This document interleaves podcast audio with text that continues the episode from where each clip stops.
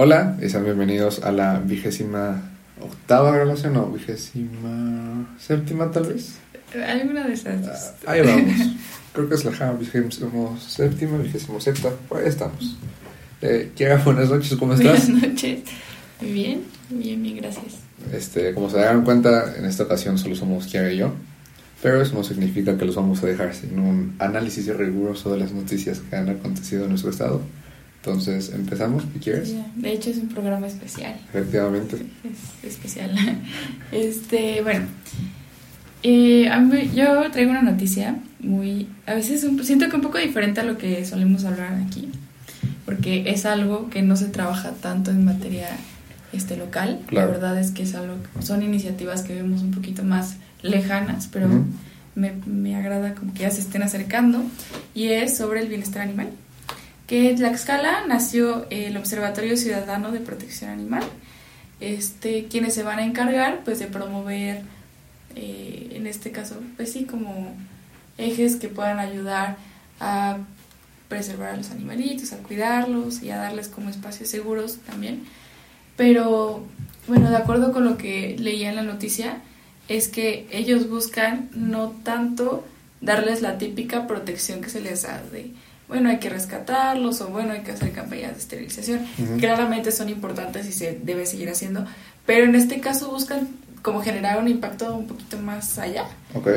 y comenzar a este pues a una buscar sancionar a las personas realmente sancionar a las personas que se vean involucrados en algún tipo de violencia animal este sancionarlas ya legalmente hablando entonces esto todo esto que les, les voy a decir son y son propuestas que ellos tienen y que quieren presentar ante el Congreso Ok.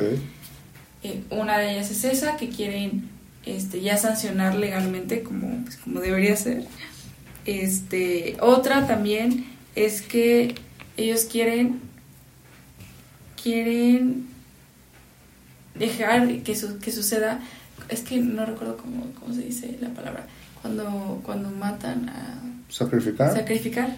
Quieren dejar que sucedan tantos sacrificios porque mucho, muchas veces eh, lo que sucede en Tlaxcala, ellos mencionan, es que recogen a muchos perritos callejeros, los llevan a pues, lugares donde supuestamente los van a cuidar, pero Ajá. terminan sacrificándolos. Y son muchos los que, los que sa- sacrifican. De hecho, en la noticia pusieron la cifra que la verdad no recuerdo cuál es, pero sí... Ah, aquí está. Eh, están preocupados por el sacrificio de aproximadamente 20.000 perros al año en Tlaxcala. Ok. Pues porque ellos indican que claramente es una, esta es una estrategia errónea para poder Ujú. solucionar el problema, sino que ya realmente se deben proponer pues estrategias que funcionen mejor para, pues, para evitar este tipo de situaciones. Y también una de las cosas que ellos proponen y que me parece un poquito más controversial es lo de los animales de carga, que quieren presentar, hacer una propuesta ante el Congreso para ya prohibir tener animales domésticos que sirvan para cargar, como normalmente este se utiliza a los caballos, a las yeguas, a los burros. Quieren que esto se prohíba, que ya no sea permitido en el Estado. Y a mí, o sea, yo me parece, me parece una buena propuesta en el sentido de que a veces, sí, la verdad se pasan y los maltratan horrible y no lo- los tienen.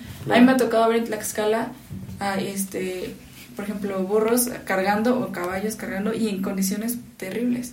Sea, condiciones que dices, no, o sea, si lo vas a, a tener, pues no, pues Sí, bien, ¿no? claro. Entonces yo creo que, y, pero también veo la parte en que estos, eh, bueno, los animales de carga han sido utilizados históricamente Sí.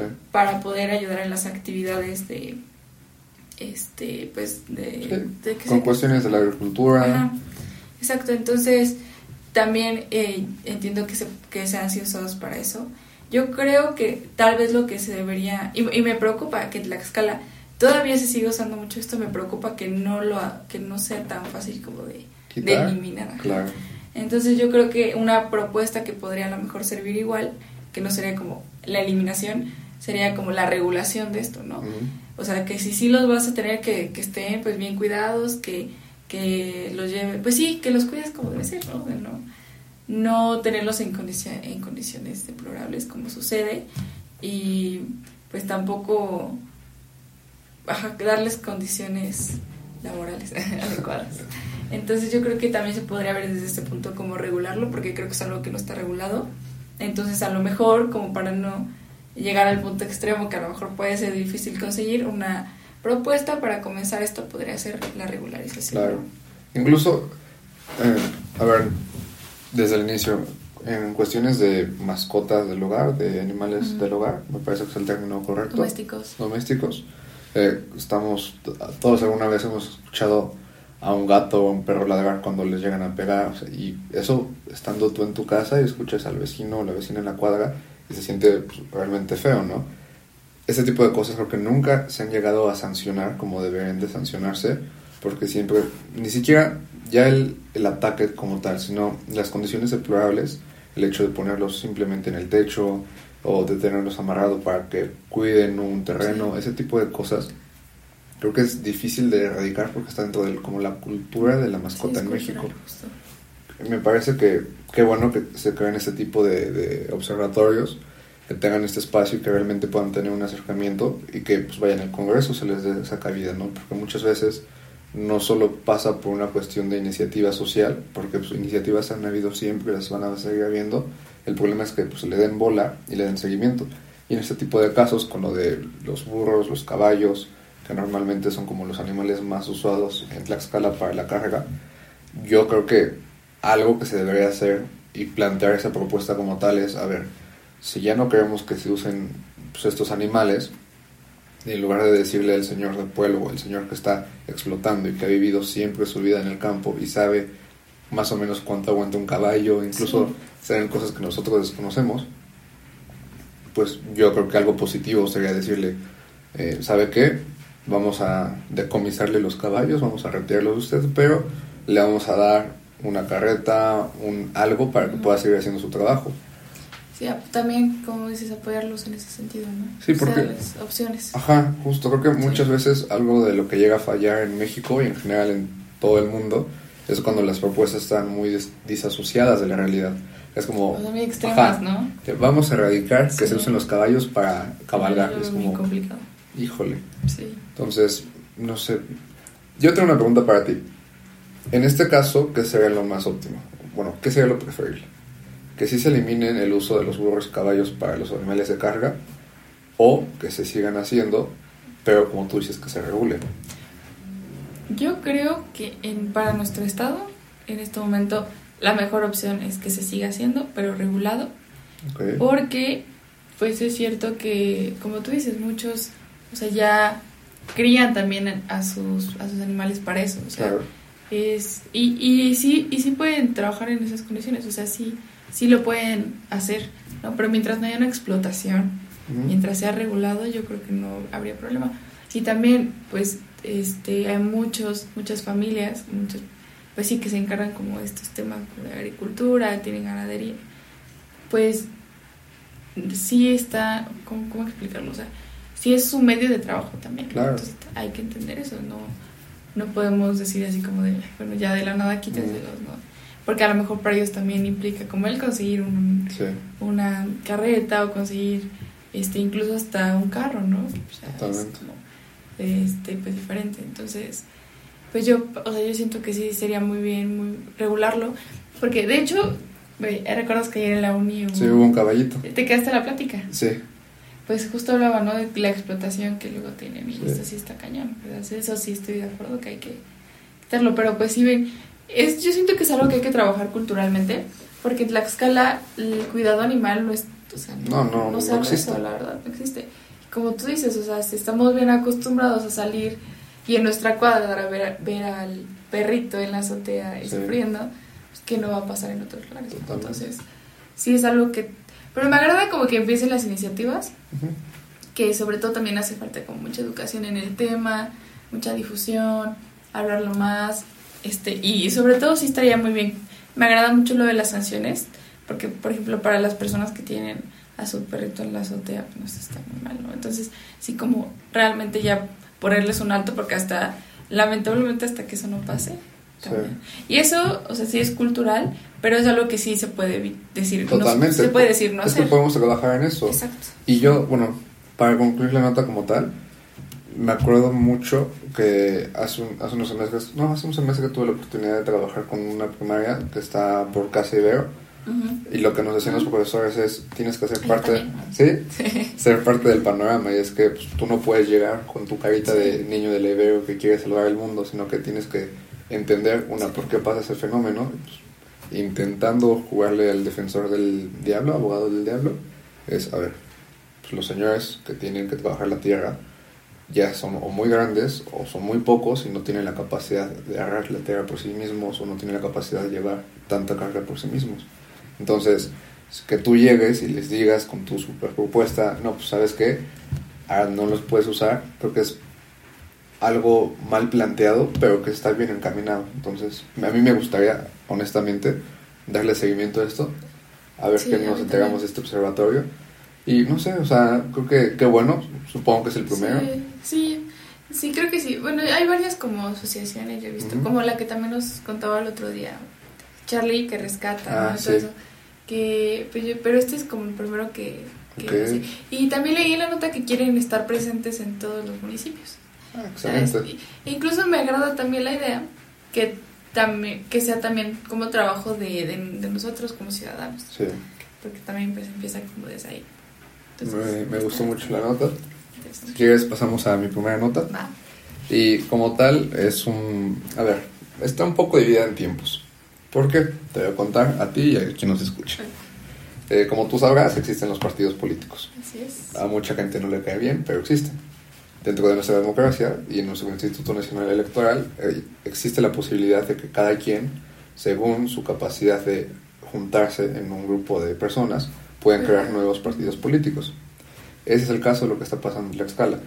Al inicio del año, me parece, no, de hace dos años o un año, hace tiempo, me parece que inicio 2022, eh, pues INE abre y el ITE, que es el Instituto Tlaxcalteca Electoral, abren estos requisitos, como esta iniciativa de, a ver, ¿quién quiere ser partido político? Tienes que cumplir con esto, esto y esto. Lo que exige el ITE es que hayan juntas distritales, que tus papeles estén en transparencia, que tus libros, es decir, todo lo que tú gastas, todo lo que tú estás pagando, no supere un límite de dinero, que puedas comprobar ese dinero. O sea, básicamente piden cuestiones que hemos como sociedad acordado que se necesitan para poder avalarte como partido político. Tú te acordarás que en las últimas elecciones estaba Fuerza por México, redes sociales progresistas, el sí, este, el PES, o sea, muchos partidos políticos que me parece que el, del PES ya había sido su segunda vez que se conformaba como partido político, porque en 2015 o 2018 había perdido el registro. Entonces, los partidos locales, que es en el caso de lo que estamos hablando, necesitan un número de seguidores, bueno, afiliados, se llama militancia como tal, necesita hacer juntas distritales y vaya, básicamente todo lo que dijo. El ITE, al inicio de, no, como mediados de marzo, publica que ellos encontraron en sus solicitudes los de cinco partidos, bueno, asociaciones civiles que querían ser partidos políticos. Espacio Democrático de Tlaxcala AC, Renovemos Tlaxcala AC, Unificación y Evolución, Ciudadanos por construirse en Encuentro Solidario Tlaxcala, que según yo son como los del C, no los del PES, es que eso de Encuentro Solidario me parece muy usado. Y Sociedad Independiente, sí, que me parece que es un partido no sé si de Santana 100%, pero creo que están maestros ahí involucrados. Que no sé si te acordarás, pero la candidata, no sé si es Evangelina Paredes, era la que era candidata de sí para gobernadora. Sí. Y bueno, ¿qué ha pasado? El primero que se dio denegado fue Espacio Democrático de Tlaxcala. ¿Por qué? Porque no comprueba debidamente el 100% de los casos el origen de los recursos utilizados. Es decir, si tú usaste 100 pesos para tu campaña, no pudiste comprobar un centavo de lo que usaste. Lo cual pues llama fuertemente la atención porque si se supone que quieres constituirte como partido político, debes de cumplir con estos requisitos. Incluso, volvamos a la hemeroteca. Para las elecciones de 2018, Felipe Calderón y su esposa Margarita Zavala querían hacer un partido político. No me acuerdo cuál era su nombre, pero me acuerdo que alguna vez en el aeropuerto vi que estaban ahí pidiendo firmas y eso y a ellos se los denegaron también porque porque no comprobaron cierta parte de sus ingresos y porque el proceso de la recabación de firmas estaba mal hecho. La segunda razón por la cual Espacio Democrático no va a ser partido político es que 22 de las 49 asambleas municipales celebradas no son válidas.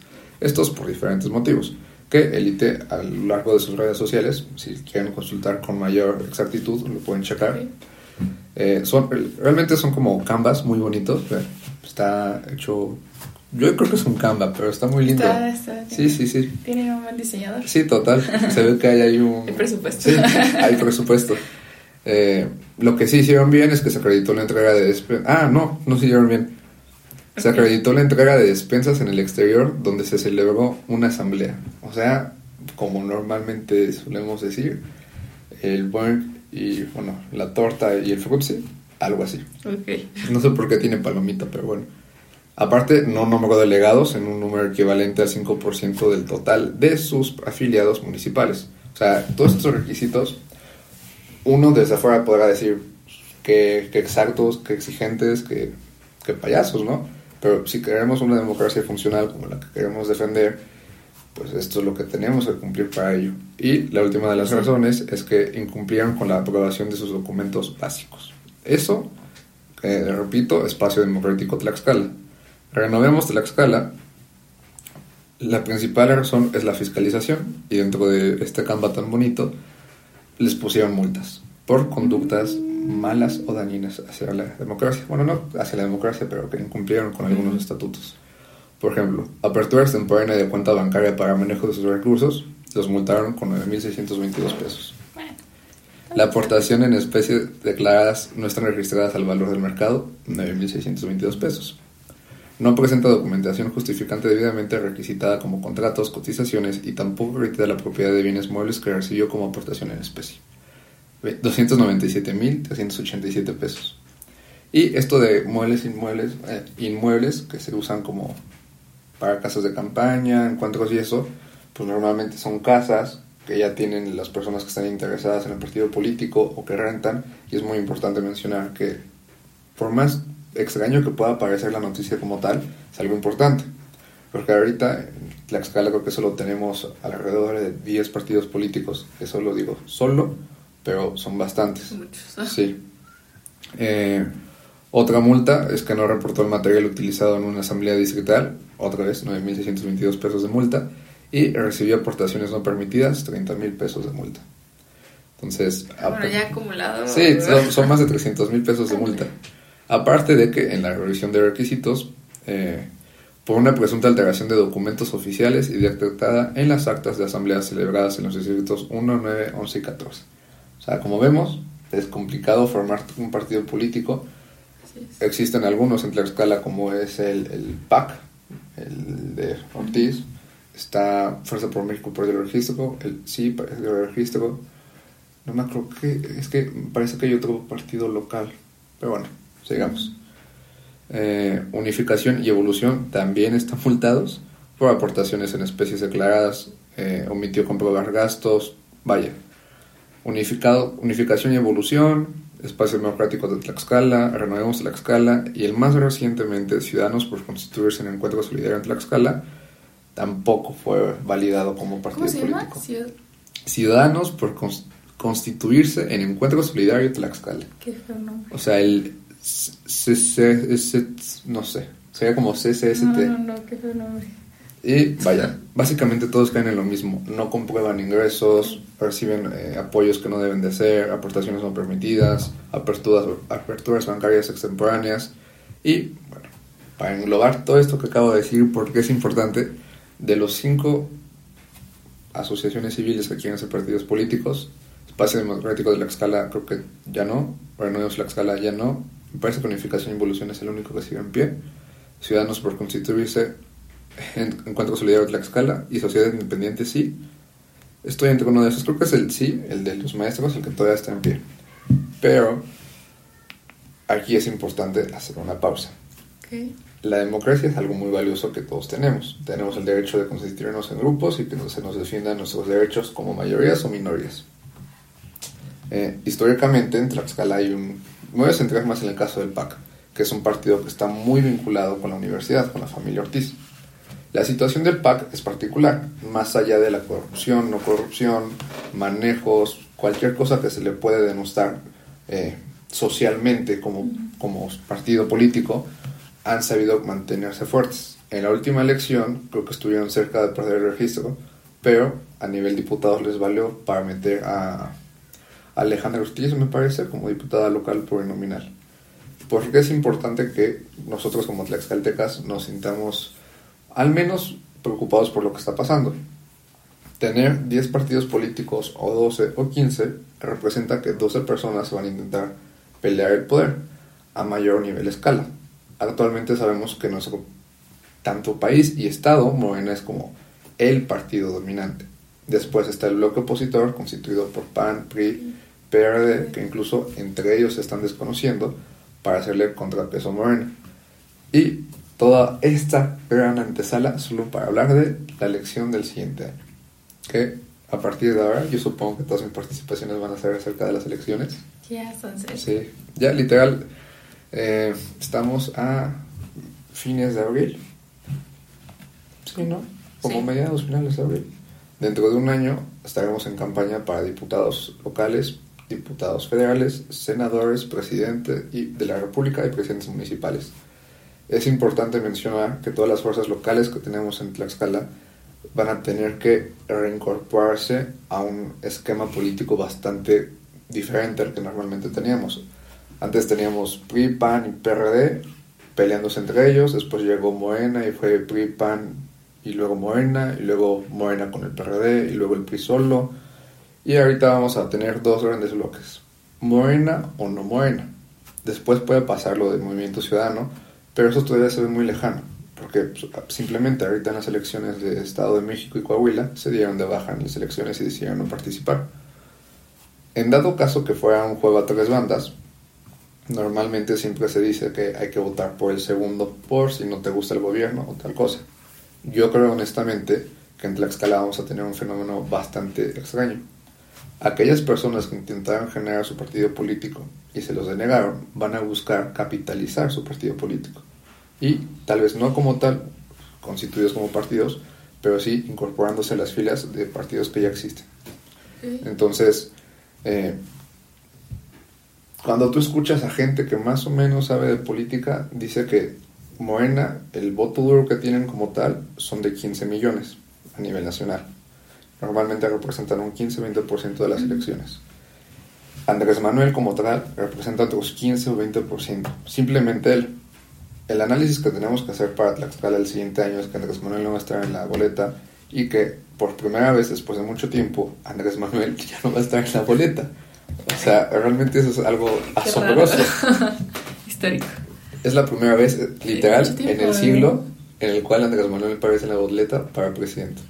No, mentira. En 2006 no estaba él, pero él quería y lo cepillaron. Pero que de alguna forma no está involucrado. Bueno, bueno, o sea, me refiero como a que no está ahí. ¿Me entiendes? 2006 lo gana Calderón, lo que le llaman el, como tal el, el robo, que es que incluso él se va al Zócalo y se declara presidente constitucional o mal, una cosa así. En el 97 con Fox, es, no, en el 2000 con Fox, él también quería ser candidato, no lo dejaron. Llega 2006, candidato pierde. Llega 2012, candidato pierde. 2018. Es persevera el sí, Gana. Gran ejemplo. Totalmente. Y ahorita en 2024 nos vamos a encontrar con eso. Con que esta gran figura política que no hay una persona en México que no conozca a Andrés Manuel y eso está muy interesante. A pesar de que no sepan de política, saben quién es Andrés Manuel y ya tienen una postura hecha. O les cae muy bien porque según ellos están haciendo buenas cosas, o les cae muy mal porque según ellos están haciendo muy malas cosas. Es que hay posturas bien divididas. Radicales. O sea, de verdad, están aquí. Sí. O sea, no hay un consenso de haber ha hecho esto, dejó de hacer esto.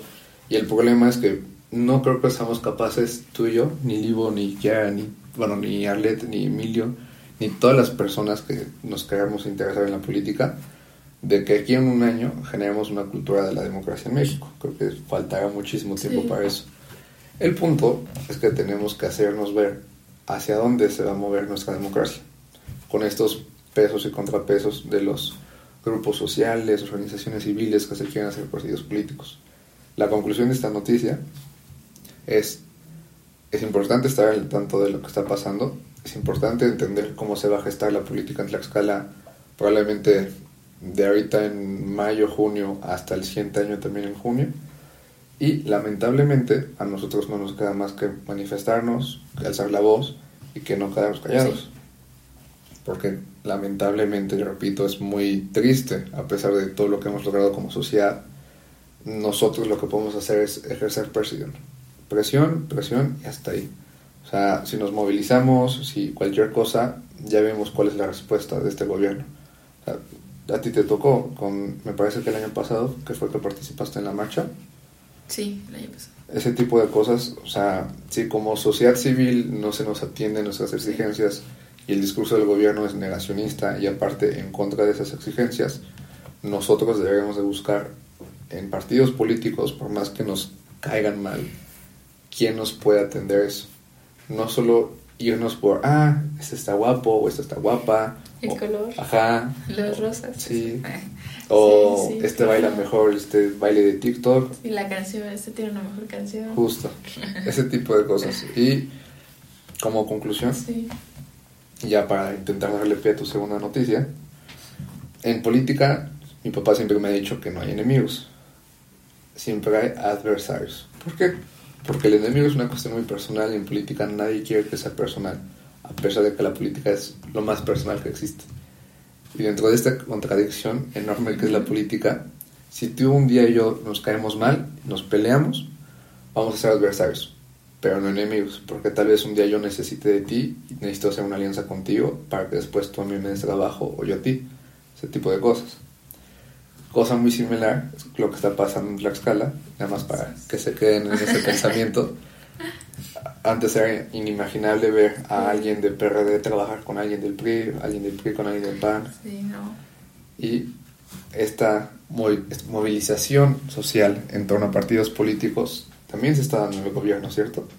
Así es, y así lo, este, lo podemos ver hace unos días con eh, que ahora este, yo, yo creo que la, mayoría de los tlaxcaltecas, quiero creer, aunque con eso de que hay mil partidos políticos a veces es bien difícil identificar a los candidatos, pero que, este, quiero creer que los que nos escuchan, y si no, pues eh, vayan a investigar sobre Nidia Cano, que empezó a sonar su nombre en Tlaxcala porque pues, es empresaria y está vinculada con, con la aplicación Pronto, ¿no? Me parece y pues eh, tuvo hace unos años como un boom esta aplicación, entonces empezó a sonar mucho y ella también empezó a sonar mucho en escala que yo antes de eso la verdad no la conocía, no no sé si tú, no sé si, perdón, desconozco un poco su trayectoria en ese sentido. Eh, a ella como tal no, pero creo, tengo entendido que fue pareja de Mariano González, hijo.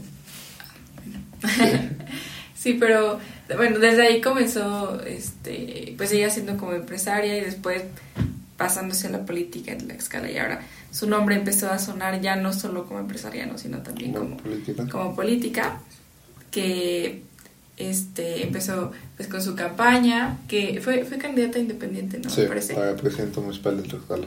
Para presidenta municipal.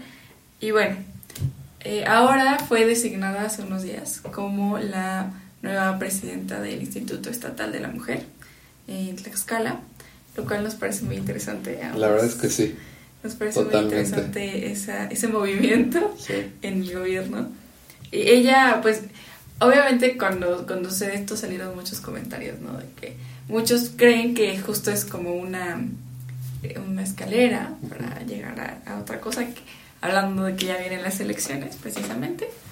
Pero ella dice que no, que claramente no es eso, que es por, es por trabajar en pro de las mujeres y de nuestro Estado entonces, eh, la verdad es que no, no ha hablado mucho de, de, esos temas como controversiales, pero pues sí, porque la, han atacado mucho con esas preguntas. De hecho, la mayoría de notas que hay es como Nidia este, niega estar ahí como por intereses, cosas así, ¿no? Más que hablando de cuál, cuál va a ser su estrategia, ¿no?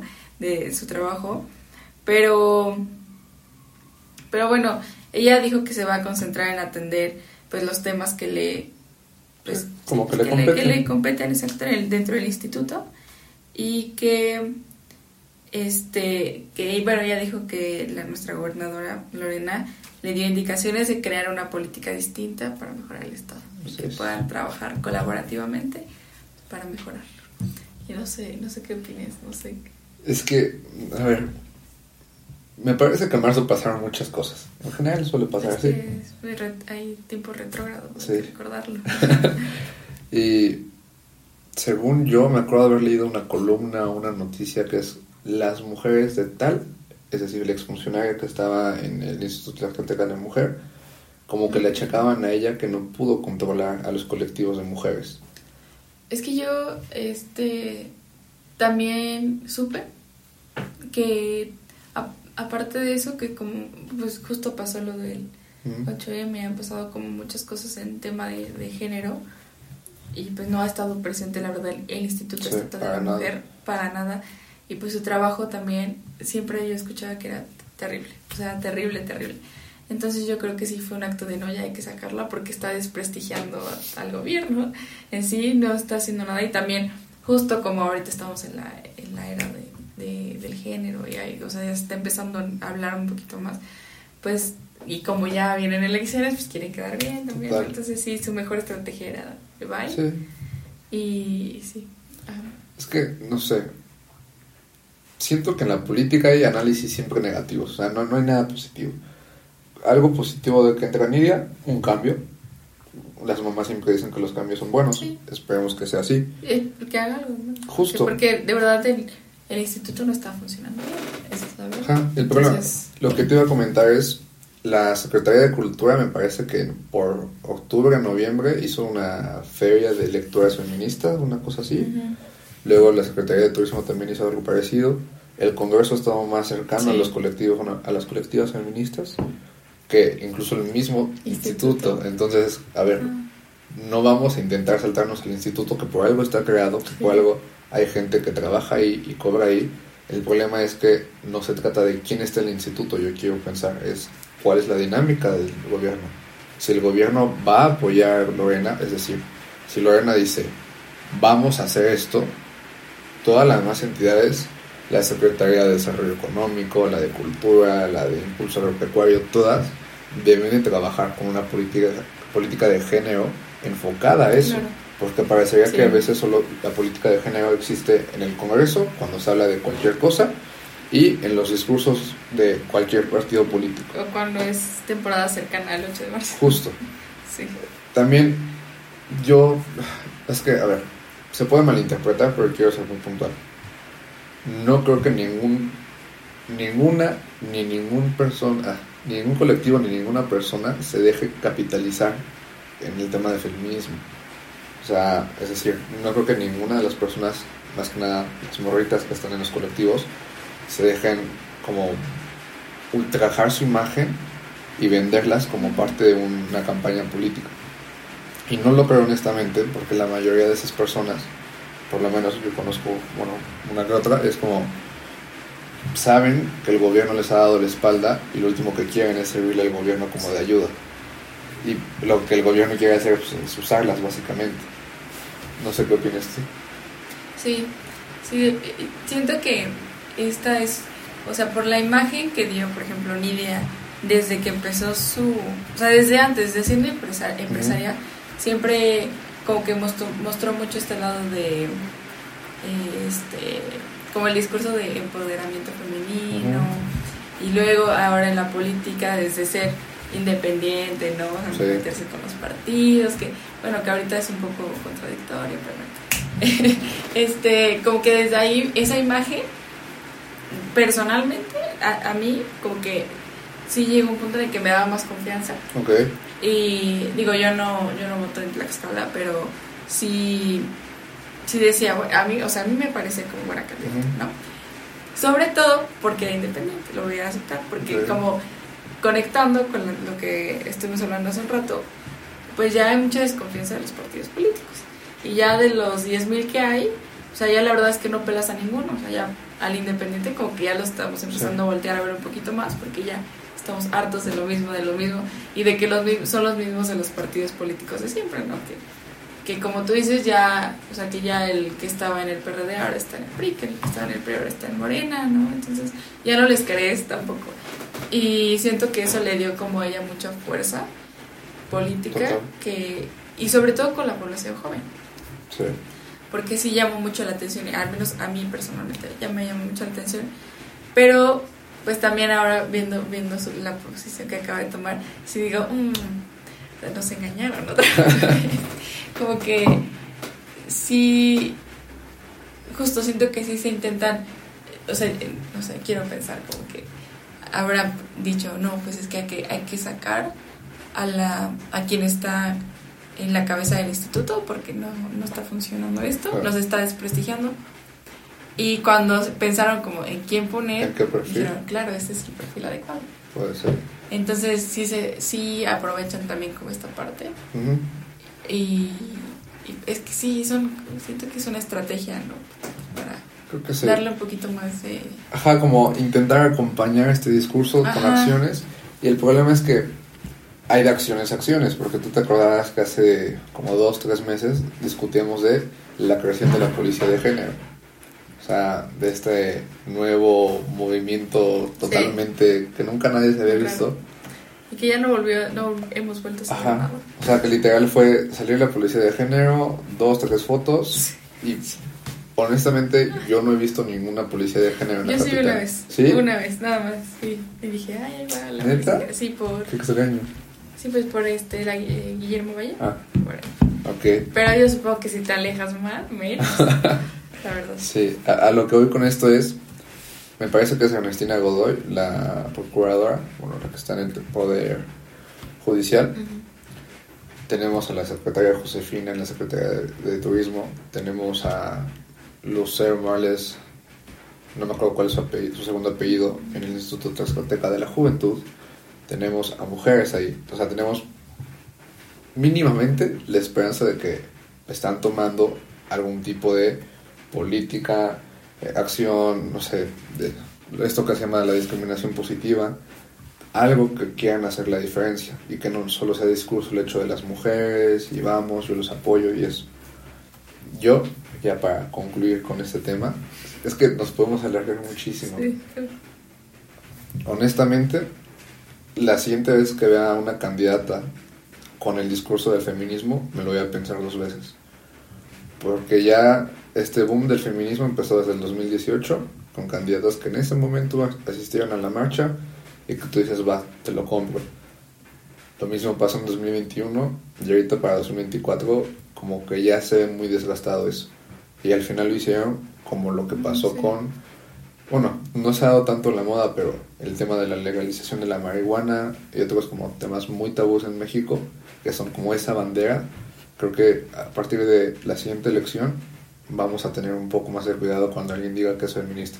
Sí, sí, 100%. Ya, o sea, se volvió algo bien, algo bien mediático también. O sea, ya, ya como que dejó de ser de la esencia en sí de lo que, de lo que era de, por ejemplo, esto del feminismo pasó a ser un objeto para los políticos para jalar gente, ¿no?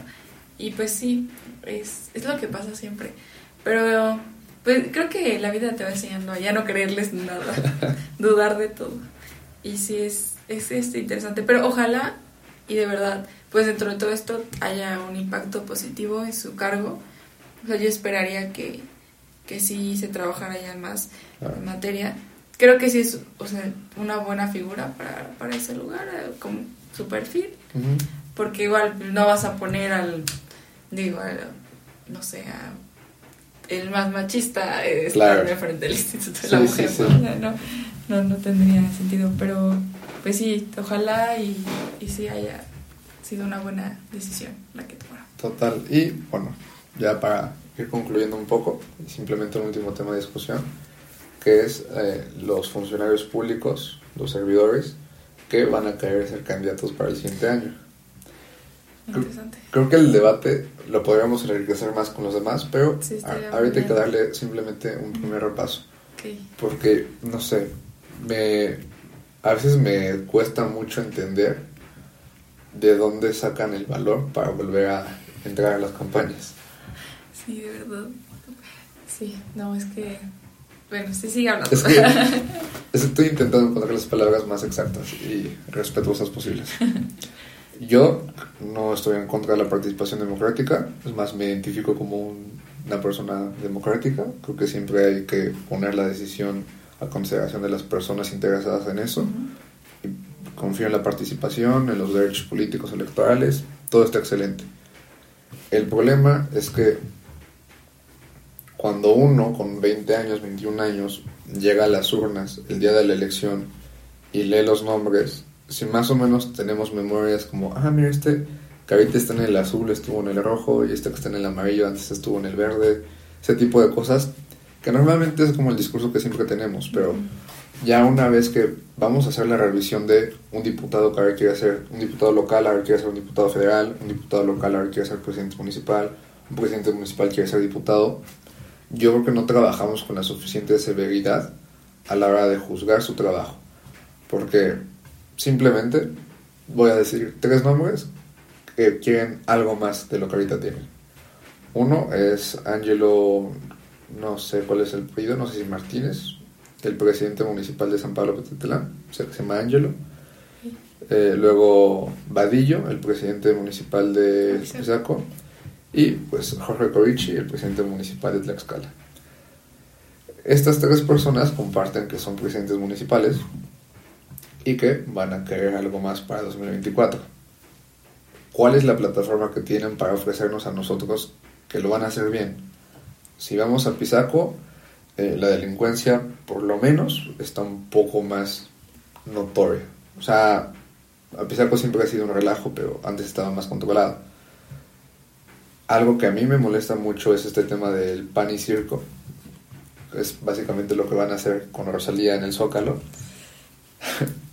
Pero lo que se hizo en Apizaco para su feria, o sea, trajeron a Francisco Céspedes, creo. Igual, ajá.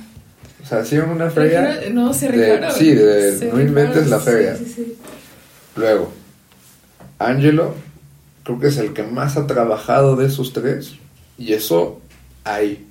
O sea, tuvo este gesto que alguna vez comentó Arlet de darle su registro de propiedad a las personas, un tema de luminarias, cosas parecidas. Pero ahí. Y Jorge Corichi, como sabemos, pues tiene muchas fotos. Y tiene muchas fotos. O sea, creo que lo más que yo honestamente le aplaudiría lo de el hacer el centro de Tlaxcala por las noches para que puedas caminar y así. Ah, eso, sí está, eso está padrísimo. Eso a mí me gusta. Eso, sí, está padre, la verdad. Punto bueno. El problema es que no solo puedes vivir de una sola buena acción en tu gobierno. Pero fíjate que yo casi no he visto su presencia como, ¿Como presidente, municipal. O sea, no sé si es mi perspectiva. Pero no la he visto como, al menos en medios de comunicación. Como no, ajá, no tanto. O sea, no.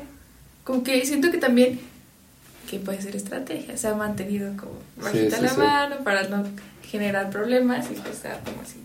Claro, para no equivocarse, para no dar pasos en falso.